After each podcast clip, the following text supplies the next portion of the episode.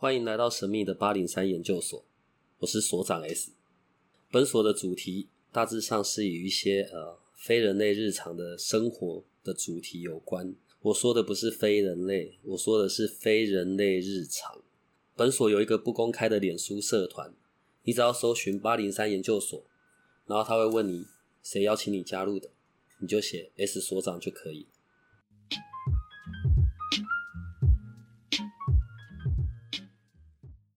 嗯，好吧，我们又回来了，因为已经被催了，说上次要讲到关于灵魂伴侣，还有双生火焰，可能大部分的人对这部分还是比较重视吧。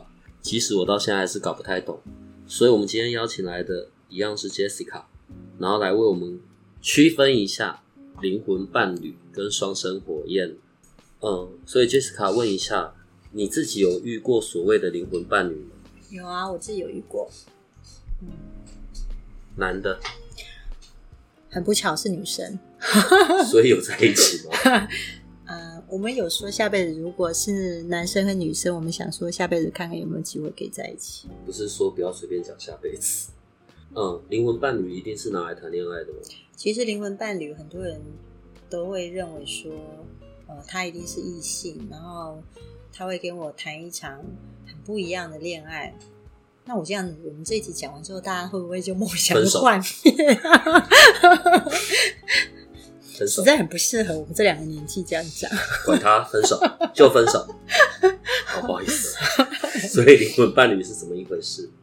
很多人会来问事的时候，他会问我说，他交往这个对象跟他很很心灵契合，然后常常都会说出他还没有说出的话，嗯，他会直接说出来，然后。你知道，其实这样两个人在一起，就有很多很令人惊喜的地方。因为毕竟人海茫茫，能够这样子的人毕竟不多嘛。嗯，对啊，而且那有很多的惊喜，或是哇，为什么你可以，别人就不行？所以常常会在谈恋爱的过程中引发很多亮点。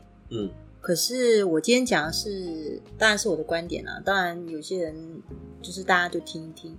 其实灵魂伴侣某种程度，我会认为说是一个来彼此之间学习的一个很好的一个对象。彼此之间的学习，对啊。OK，比如说像我说我认识那个女孩子，嗯，然后为什么我会觉得她是我们之间会觉得是灵魂伴侣，是因为我们很多想法都很契合，彼此之间可以聊很多事，嗯，然后某一种程度就变成一个互补。可能这个观点我没看到，但他提醒我了。然后我们常常会，我不由自主的说出他在想的事情，或者是他无法去解释给别人知道的感受，我却能够讲出来，他就觉得很被懂啊。嗯嗯，然后其实最主要是我跟他很有默契。嗯，可是这样这样在一生一生当中，其实会遇到很多的灵魂伴侣。对啊，其实是。就是说，有可能是，比如说，你看我认识他到今年第十七年吧，嗯，但中间过程彼此之间如果没有互相在各个地方不同的成长啊，彼此分享，其实很快我们就会觉得我们聊天的话题还频率都已经没有办法共振。我们其实有讨论到这件事，所以灵魂伴侣有可能是，譬如说，在我整段的人生的旅程当中，在不同的时间点会出现了不同的灵魂伴侣，对。是有可能的啊！不小心，万一跟其中一个结婚了，后面不就很倒霉？后面要做灵魂伴侣，并表示灵魂结婚伴侣。我的意思是，我我二十岁的时候，假设了我二十岁跟这一个我觉得是灵魂伴侣的结婚，是，然后就到二十五岁，哎，发现彼此有点跟不上了，嗯，所以就要离婚，然后再遇到二十六岁，再遇到一个，然后哦，感觉很愉快，又要再结婚，然后到三十岁。跟不上的，然后又要再掰了。那如果是这样的话，是不是干脆都不要结婚就好了？不会啊，现在结婚在户政事务所登记只要十五分钟。结婚当然没事啊，离婚很麻烦。离婚的确是蛮麻烦一件事，但是就是说，的确，如果按照你这样说，人生的确会遇到好几个所谓的灵魂伴侣。某种程度，自己的频率提升了，说不定你就不会觉得旁边这个人是适合你的，你可能又遇到另外一个不一样的人。我觉得人生上面能够遇到，人生里面能够遇到各式各样不同人啊，帮助自己一起学习，是一个蛮美好的事。但是要你要走到一辈子回头去看，你才会觉得美好。但人生在其中，喜怒哀乐、酸甜苦辣都有啦。那所以要找到一个，然后一起可以学习，一起前进，就是一起有成长的，然后到老、是要这样子吗？其实真的不容易耶。我们希望能够做到这样，但是其实还蛮难的。不是啦，这样子其实每次听完我们的 podcast，应该每一个都会分手之类的。啊，没有，他会打电话来给我们的那个非人类日常是研究所，告诉我们说，请问我的灵魂伴侣什么时候可以找到？所以我我我我可能拿一张纸写下十八个异性的名字，再麻烦你帮我看一下哪一个会是灵魂伴侣，是这样吗？我可以看到哪一个人跟你可能比较适合，但是有可能你今天爱的那个人，不见得是我告诉你适合的那个人，嗯，但是你愿意为他妥协、调整自己、去磨合。嗯其实坦白说，只要你觉得适合，那就适合啊，对吧？呃，嗯哼，你只能嗯哼了。如果遇到灵魂伴侣，嗨，在体验上，就像是刚刚有讲的，OK，呃，他很懂我，然后甚至会有一些默契，对啊，主要的征兆是这样子，嗯，还有别的吗？还有啊，就是说，其实灵魂伴侣不是刻意认识的，大部分所谓的不是刻意认识，就是他可能在某个情境下，他突然出现在彼此之间的面前，然后可能只是一个聚会，也没有刻意的认识，但是你看到他的时候，你就觉得对他有似曾相识的感觉？不算算似曾。我是不是就告诉你，我们今天录这个旁边这几个一定会乱录？我已经告诉过你，嗯，全部都在等着录这一集。对啊，他会有这种似曾相识。所以没办法一见钟情，然后看到我的灵魂伴侣。嗯，某些人会跟我讲说，他对这个人一见钟情，但是他就是喜欢他，但是并没有到达那么像我们所说的那么有默契，或者是他对方能够真的说出他心想，或者是好像很契合的那种感觉。但是的确有一见钟情，它会变成两件事，哦，所以一见钟情跟遇到灵魂伴侣这是两件不同的事了。对，或者是你可能对他有一见钟情，但也觉得觉得似曾相识，一见钟情的那个当下，只是眼睛狗流拉拉而已啊，然后事后就会发现是一场误会。这样懂不懂？好了解了。现在是一个所长在告诉一个年轻美眉的事情。其实，我觉得谈恋爱这件事情是其实是很美好的。你没有尝试，你没有去练习，也许你也不知道你自己喜欢的到底是什么。当然，因为你的年纪增长之后，你又觉得以前觉得适合对象，可能现在不见得适合。有时候你可能觉得我要跟他爱恨纠缠，为了他预先啊，不是预先，也是。就是说你会为了他，可能觉得就是为了他，你会特别伤心啊。有些人会觉得说，我只有为了他，我的情绪会特别的，就是难受、难过，或者是觉得为了他会爱的很浓烈啊。所以就是他，他才是对的对象。可是有时候到一个年纪之后，你会有一种感觉，就是那样爱真的太累了。你会希望能够平静生活，所以嗯，虽然不敢说我的年纪大还是怎么样，只能说在年轻的时候的确有精神跟体力去做那种很浓烈的爱情。可是年纪大了之后，你会希望说能够平静好好相处就好。所以那个一见钟情就是虽然是装点我们生活里面的亮点，对啊。所以我就说聊完这一场，大家觉得，应该来就是像所长讲的，哎，对这个灵魂伴侣感觉幻灭，其实也不会啦。我们那时候讲到的是灵魂伴侣跟嗯双生火焰嘛，啊所以真正的、真正的会在这一辈子弄很久的是双生火焰，是这意思吗？嗯，其实这辈子真的能够遇到双生火焰机会，几乎是不太多，几乎不会遇到，不太容易。但是也有人遇得到了，嗯，但遇得到，很多人说：“天哪，那灵双生双生火焰应该是灵魂伴侣的进阶版。”呃，对啦，其实是算进阶版，就是说你可能，我觉得像我们刚刚讲的，你你十五岁你遇到，你觉得是灵魂伴侣，可能二十五岁就觉得不适合了，嗯，然后你可能又换，然后三十五岁你又觉得好像这个人又没办法满足你的需求，可能又换。可是双生火焰不一样，双生火焰遇到就是他是另外一个你啊，他是另外一个你，嗯，所以其实他遇到的困难或他难受的事，或者是他开心的事，你都懂，因为你也会这样。那叫双生火焰。只是双生火焰是一分为二，所以对方有可很有可能是异性，嗯，但是不一定遇得到。好，遇到了也不要太开心，因为遇到的状态就变成说，你要想就像镜像，你看到我，你可能就知道我怎么了；我看到你知道你怎么了。所以有些时候不需要沟通，但是我们彼此之间会受伤、或敏感、会发怒、会不开心的点，通通几乎很接近。意思就是说，同样一件事，可能两个彼此之间都会发怒、不开心，是同样的课题要做，要么就大好，平常可能要么就是很不好，这种相处起来不就更累？相当累啊。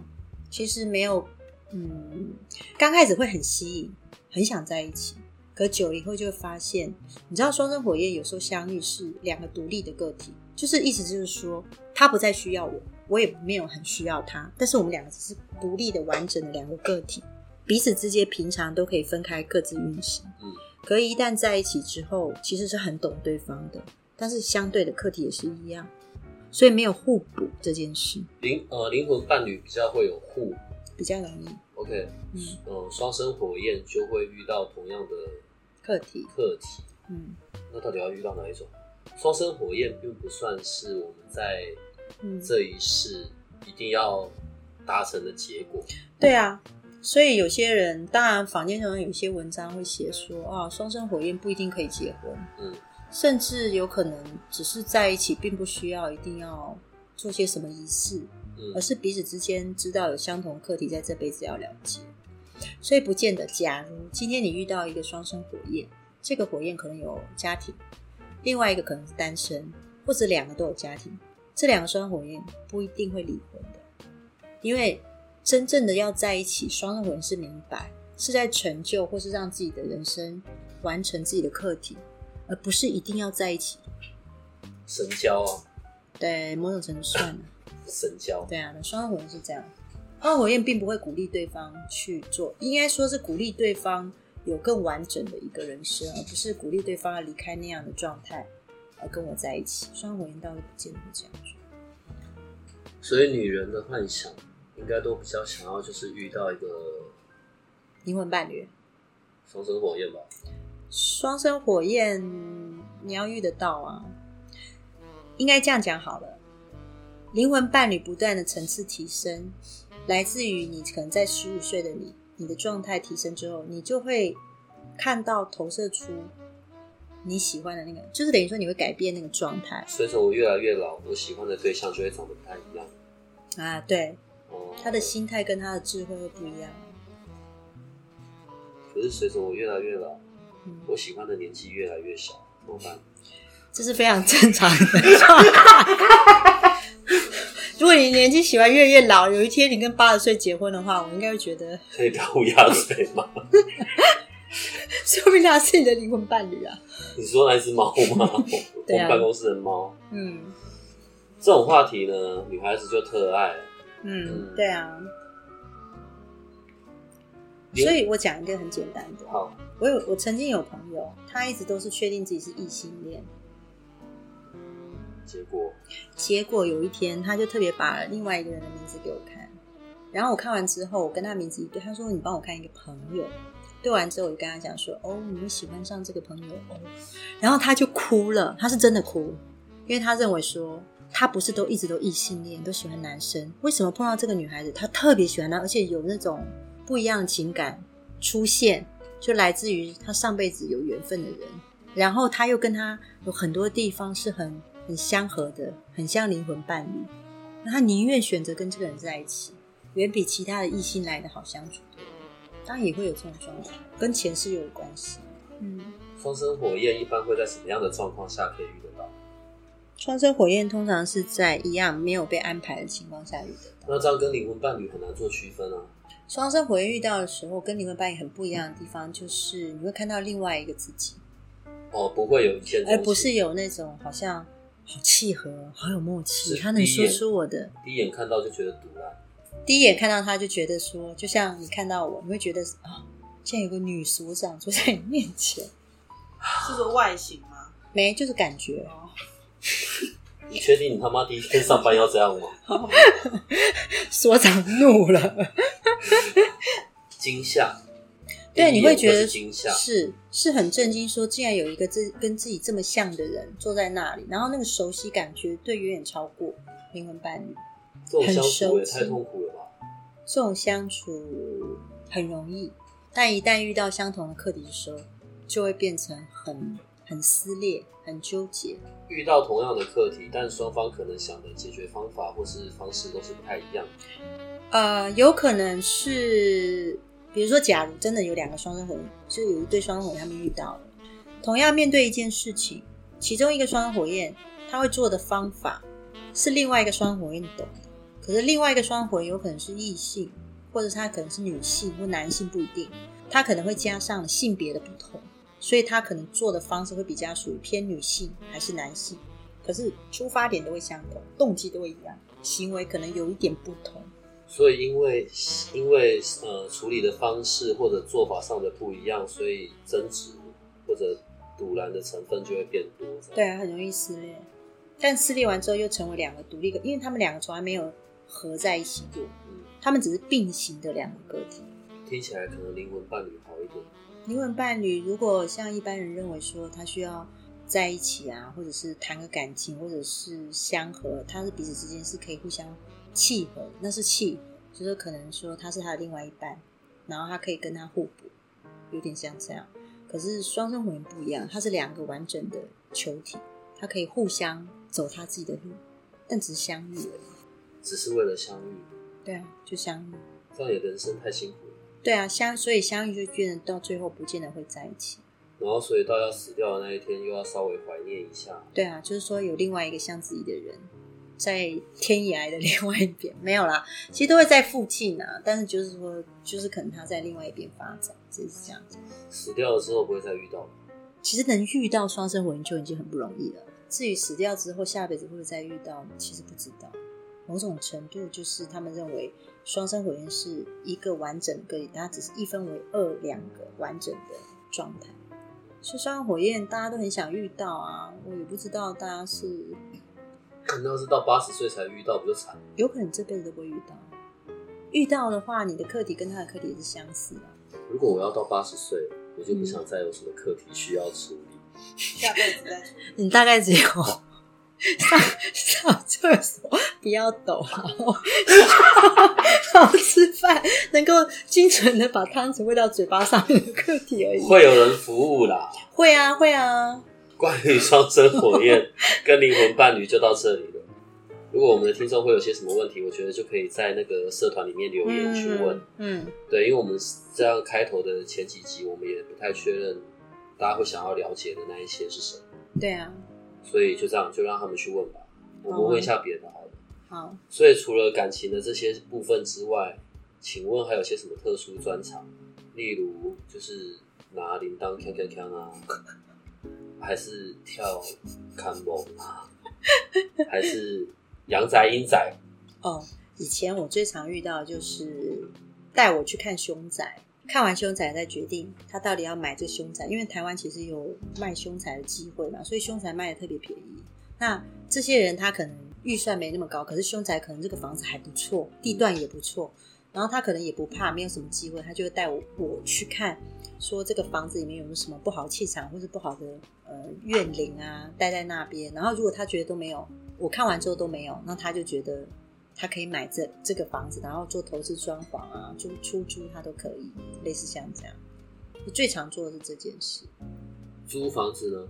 就是说，如果我要租房子，然后问题是我可能又跟你没有办法叫你直接过来，嗯，所以我就能进去，手机拍一拍，然后传给你看，这样对好，这样也行。这样也可以，或者是你录影录一段，录一段你在房子的这个，你就四周这样录一段，然后厕所啊，或者是厨房啊，都录一段，跟我说一下，然后顺便跟我讲一下地址，我们看一下。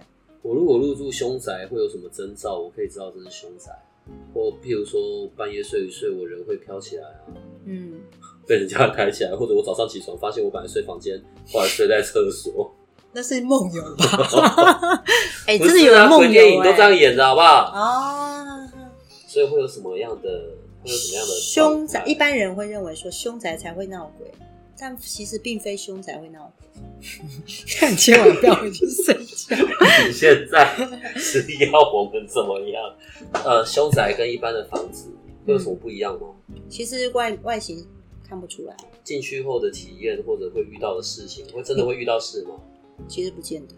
坦白说啦，如果你进到一个房子，我不告诉你凶宅，其实你根本不会觉得是啊。是，如果中间都没有发生什么事，你甚至不会叫我去看。那是因为通常请我们去看的是前提之下，他就知道那是凶宅，他才会请我去看。如果他什么都不知道，通常是闹鬼才会请我们去看。闹鬼跟凶宅是不一样的事。其实不一样的，不是只有凶宅会闹鬼，哦一般的阳民宅也会闹鬼啊。如果我住一个地方，长期以来其实没什么事，但可能偶尔一两个晚上，我看到窗外有一些东西飘过去，是，那个就只是路过而已，其实只有路过而已啊。就不需要太过放大了。对啊，但是我以前也遇过蛮不可思议的经验，你要听吗？要啊，当然要你。看，像我阴阳眼，对不对？我平常就看得到鬼，那所以鬼的状态其实我都有很清楚，但是我也真的看过不属于鬼的一个状态，这个我可以分享给你。不属于鬼，对，不属于鬼，我完全不知道他是谁。嗯，这件事情是这样，就是说我们家就是属于那种公寓式的房子，然后有一天晚上，我记得大概十一点、十二点的时候，因为我习惯啊有些事情处理完，我可能就会倒杯水，然后喝完水之后，我可能上完洗手间我就去睡觉，决定要这样。那一天状况是这样的，我这辈子也坦白说也只有遇过那一次，就是我倒完水之后，我正要回头的时候，我发现有一个黑影，大概有一百八十六公分到一百九十公分，从我家的墙壁穿墙而入，而且我是肉眼看见。然后，一般我看到的灵魂，它是属于半透明的状态，嗯，所以我看到它的时候，就算我肉眼看到，我是可以透过它的身体看到后面的景物的。嗯可是这个穿墙而入的这个形体呢，它是纯黑色，我完全没有办法用肉眼透过他的形体看到我后面的景物，嗯，所以感觉上很像一个阴影，然后他还有厚度，从我旁边走过去，我还回头看他，因为我当下反应不过来，那到底是什么？然后当我反应过来的时候，我想要跟他心通或跟他沟通的时候，我发现我无法跟他沟通。然后他走过来，走他经过我家的就是房房间走到之后，因为我房间我们家的房间走道是有小灯的黄灯，它是可以盖住那个黄灯，很像一个人这样走过去，然后盖住那个灯光。神奇的是，隔一天，我弟弟的小孩大概才六岁，来我家玩，他跟他爸爸讲，他看到一个这么高的一个男的，很壮，他不知道黑影从我们家走过去，在家里面，他跟我看的高度是一模一样的。就是他隔天也看到，对，这个孩子也看到，而且是在中午。你如果你要问我那是什么，不知道，我真的不知道那是什么，没有再出现过了。没再出现过，但是就从来不知道那是什么。所以我那时候当下，虽然我从小知道灵魂或是有一些能量存在，我在那当下看到这个这个状态的时候，我只是告诉我自己说，也许这世界上还有很多我们不知道的东西，我自己都不知道的东西，但是我也不知道那是什么。当然，我会分享给一些朋友，然后那些朋友就会说啊，那是外星人啊什么，就他们会找一些网络上的影片、YouTube 给我看啊，说是那是什么小黑人什么的，类似像这样。可是跟我看到的人，跟我看到的状态又完全不同。有没有什有没有可能是在当时，然后那个时空上面的错乱吧？所以另外一个维度对，刚好只是在那个那个那个空间。是，其实其实真的是不知道说是不是，因为我相信还是有另外一个空间的人，但只是我们现在目前科技是做不到。等等一下，我们这一个录完之后啊，嗯，我就会来指定，就看我们今天是工读生一号、二号、三号、四号，谁今晚一定要给我录到，看他要去谁家。对啊，真的真的，网络上你会看到，而且那些形体还可以搬运东西，它可以把人整个拉起来悬空。我们刚才讲说 不会在床上飘起来，结果现在又变这样了。是啊，是啊，我觉得很有趣。对啊，其实我们真的不知道我们能遇到什么。像如果能你要讲这些亲眼所看，像我爸爸从小就看过，他只有看过一次幽浮，他觉得那是幽浮。对，我想在今天的今天结束之后，应该社团里会有很多留言吧。我们到时候来看一下吧，不然就开投票好了，看他们会想要知道什么。好啊，好啊，好啊我。觉得可以有这一段是很好的，结果今天时间还是又超过了，嗯所以我现在要干嘛？说再见，那就再见吧，拜拜。